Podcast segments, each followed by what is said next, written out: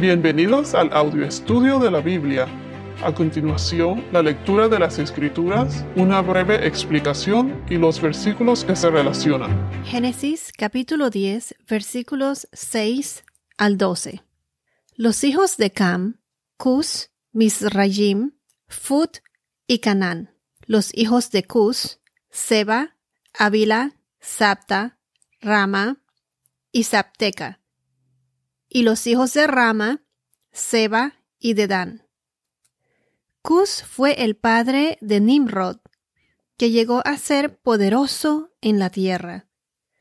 Él fue un poderoso cazador delante del Señor. Por tanto se dice, como Nimrod, poderoso cazador delante del Señor. El comienzo de su reino fue Babel, Erec, Acab y Calne en la tierra de Sinar. De aquella tierra salió hacia Asiria y edificó Nínive, Rehoboth Ir, Cala y Resen, entre Nínive y Cala. Aquella es la gran ciudad. En el podcast anterior mencioné los descendientes de Jafet y notamos que varios de sus descendientes, como Magog, Tubal, Togarmá, Mesec, son eh, mencionados en las profecías de los últimos tiempos. Lo vemos también en Apocalipsis, en Ezequiel, entre los más mencionados. Recuerden que Dios engrandeció a Jafet y lo bendijo de diferentes maneras, extendiendo su territorio, habitando en las tiendas de Sem, su hermano, y Canaán, el otro hermano, sería su siervo. Quiero añadir que aquí en Génesis 10 se puede notar que en el primer verso mencionan la descendencia de los hijos de Noé de mayor a menor, Sem, Cam y Jafet.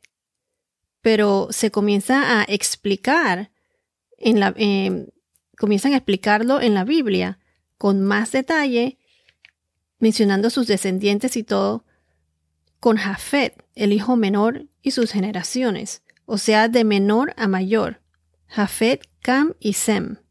Esto me parece curioso porque Génesis 10 termina describiendo o mencionando la línea de Sem y me preguntaba por qué está registrada la descendencia de estos hermanos en diferente orden y dejando a Sem hasta el final. Pero lo único que pude encontrar es que se dice que puede ser porque de Sem es de donde nace la línea de Abraham. Y luego, siguiendo la descendencia de Abraham, sale la semilla de la mujer. ¿Recuerdan en Génesis 3, capítulo 3, versículo 15? Es donde se hace la promesa de nuestro Salvador, Jesús. Entonces, básicamente, desde que Adán cayó en el pecado, y Dios nos dio a conocer su plan de salvación para salvar a los creyentes, o sea, a, los que obedecen, a los que tienen una relación con Dios, a los arrepentidos. Esa promesa que nos dio en Génesis 3.15, que desde ese momento, ¿qué es lo que Satanás, o sea, el enemigo, el diablo, trata de hacer? Vemos cómo Satanás hace todo, todo lo que pueda para que esa semilla no naciera. ¿Y cómo es que Satanás intenta poner al hombre, a la humanidad, en contra del Señor? De muchas maneras. Satanás siempre está como, es como un cazador, cazando el alma de los hombres, yendo en contra de los mandatos de Dios, alterando los genes, la línea genealógica, la depravación en aquella época era horrible. ¿Se acuerdan lo que pasó con Caín y Abel? Que los dos hermanos y que Caín mató a su hermano Abel. Y así sucesivamente. La humanidad en aquella época estaba tan depravada que Dios mandó el diluvio.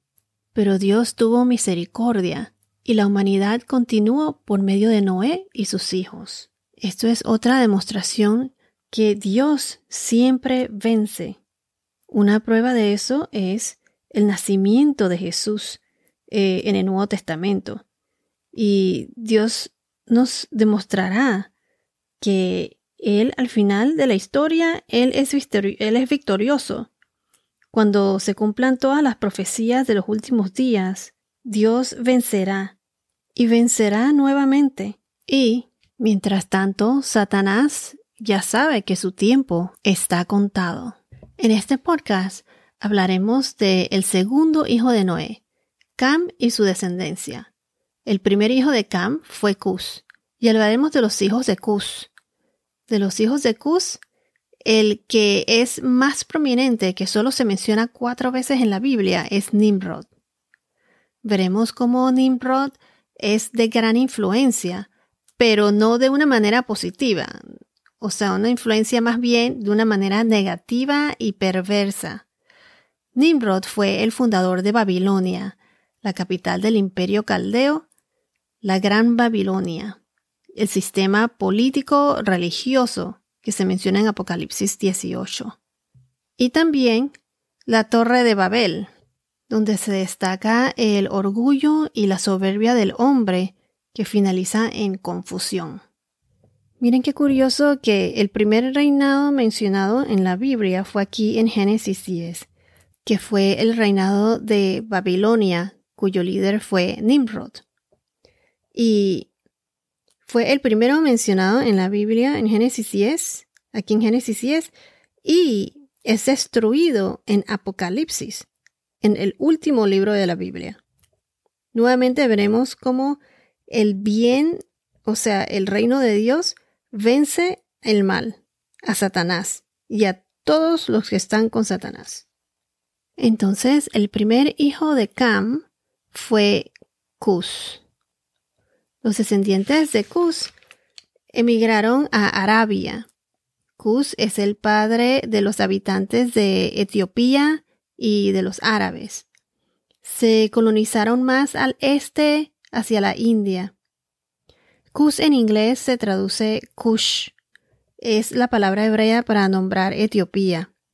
Según el historiador hebreo de la antigüedad, Josefas, son llamados Cusitas. En el versículo 7 se mencionan los hijos de Cus.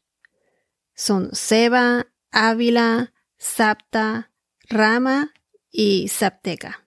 Entonces mencionan también los hijos de Rama, Seba y Dedán. Si vamos a Ezequiel capítulo 27 versículos 15, 20 y 22. Ezequiel 27, 15, 20 y 22. Los hijos de Dedán comerciaban contigo. Muchas costas eran clientes tuyas. Colmillos de marfil y madera de ébano te traían como pago. Versículo 20. Dedán comerciaba contigo en mantas para cabalgaduras. Versículo 22. Los comerciantes de Sabá y de Rama comerciaban contigo, con lo mejor de todas las especias, y con toda clase de piedras preciosas y oro pagaban tus mercancías. Entonces aquí podemos notar que se destacan en el comercio. Ahora en el verso 8 dice, Cus fue el padre de Nimrod que llegó a ser poderoso en la tierra. En los versos 8 y 9, Nimrod se enfatiza como un hombre muy poderoso. Es más, la palabra poderosos sale ahí en estos dos versos tres veces. Nimrod se menciona solo cuatro veces en toda la Biblia, el nombre de Nimrod, pero fue un hombre muy poderoso en la tierra. Y como mencionamos antes, poderoso, pero con connotación negativa. Su nombre significa rebelión, rebelde, y se menciona solo cuatro veces en la Biblia. En Génesis 10, versículos 8 y 9, en el primer libro de las Crónicas 1, capítulo 1, versículo 10, y en Miqueas, capítulo 5, versículo 6. Si vamos al primer libro de las Crónicas, capítulo 1, versículos, versículo 10, se los voy a leer del 8 al 10. Nos dice, los hijos de Cam fueron Cus, Misraim, Fud y Canaán. Cus, Cus fue el padre de Nimrod. Este llegó a ser poderoso sobre la tierra. Aquí también dice que él es, lo describen como poderoso. Ahora, en Miqueas capítulo 5, versículo 6, nos dice, y ellos pastorearán la tierra de Asiria con espada, la tierra de Nimrod en sus puertas. Él nos librará del asirio cuando invada nuestra tierra y pisotee nuestro territorio. Esto trata de las guerras de la época del rey Ezequías. Los asirios se llevaron cautivos 40 ciudades de Judá y recibieron tributo de Ezequías. Entonces el, rey de Asiria le impuso 300 talentos de plata y 30 de oro. Asiria fue también tierra de Nimrod. Entonces, como decía, la palabra poderoso se enfatiza aquí, ya que lo mencionan una vez en el verso 8 y dos veces en el verso 9. Entonces, cuando dice poderoso, ¿a qué se refiere esto? La palabra poderoso en hebreo, la traducción en hebrea, es Gibor. G-I-B-O-R. Es un adjetivo y también es un nombre. Em, significa, así como lo dice, poderoso, fuerte, valiente. En árabe es uno que se engrandece o se comporta con orgullo, un tirano que es audaz. Pero también es, significa gigante. Entonces aquí donde dice, él fue un poderoso cazador. En inglés es mighty. Mighty Hunter. Poderoso cazador. Se dice que Nimrod fue uno de los gigantes, como uno de los gigantes que habitaban en la tierra. Se dice que se refieren a los Nephilim, a los hijos de Anak. Si vamos a Números capítulo 13, versículo 33, y en Deuteronomio capítulo 3, versículo 11, y Deuteronomio capítulo 2, versículo 20.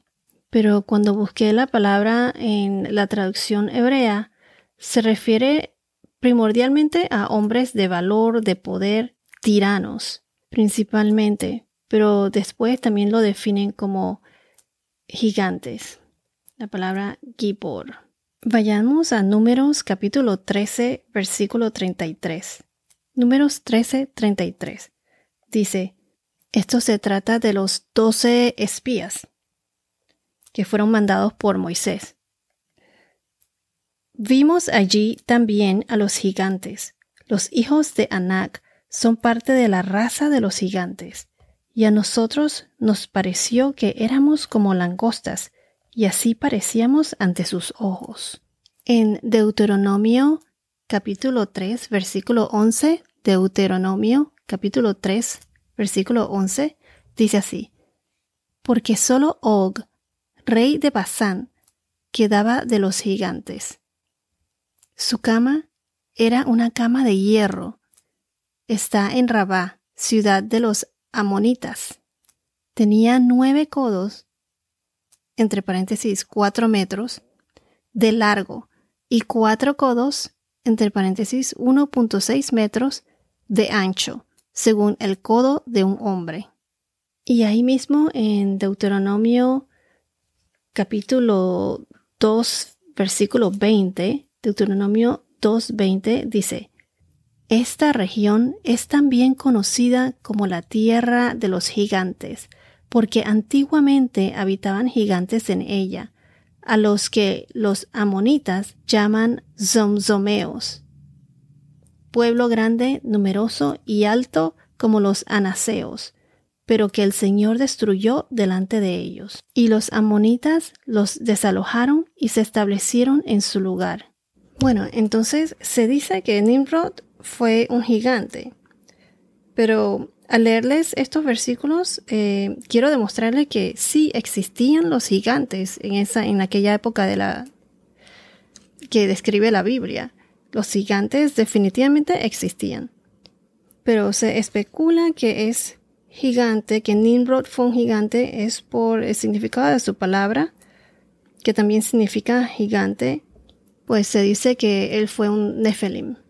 Y se dice que fue poderoso también en el sentido de que fue un tirano, fue un poderoso tirano también.